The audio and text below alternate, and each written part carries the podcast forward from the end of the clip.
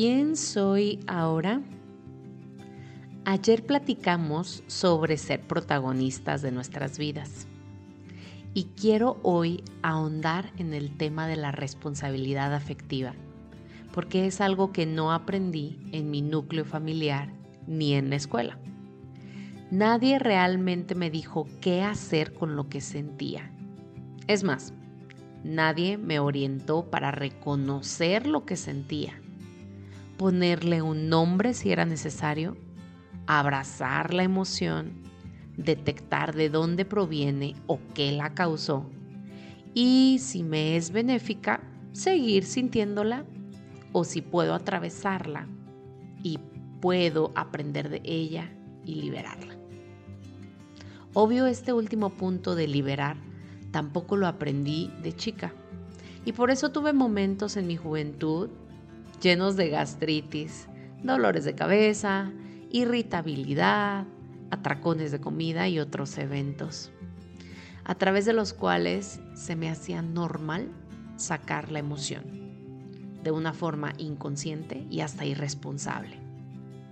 En ese momento no conocía otras formas. Me gusta el término de responsabilidad y no de control de mis emociones como comúnmente se promueve. Esta conciencia de decir, wow, me estoy sintiendo y rellenar ese espacio en blanco. Es decir, me siento irritada, me estoy sintiendo desesperada, me estoy sintiendo fascinada, me estoy sintiendo efusiva.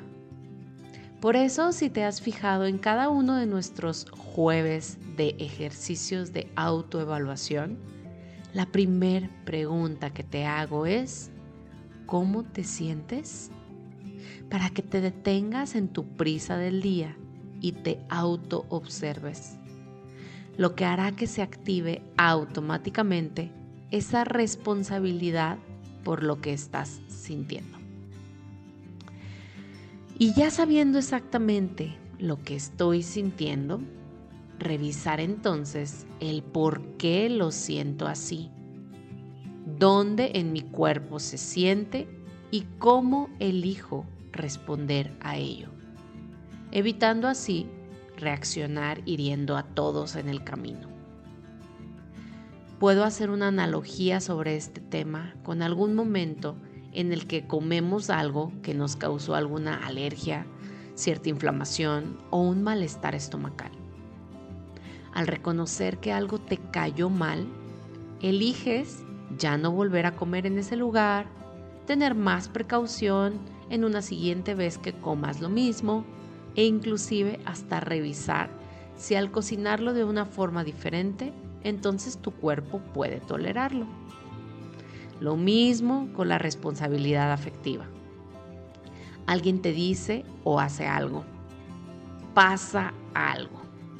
Tú lo interpretas según tu grado de conciencia y te sientes de cierta manera. Finalmente, eliges responder o poner un límite o simplemente redirigirte. Vuelvo a la recomendación de ayer. Conócete, cada vez más y desde ahí responsabilízate de lo que estás sintiendo. Recuerda compartir este y todos los episodios con los que has sentido afinidad y sintonía para entonces elevar la frecuencia vibratoria del colectivo cada vez un poco más.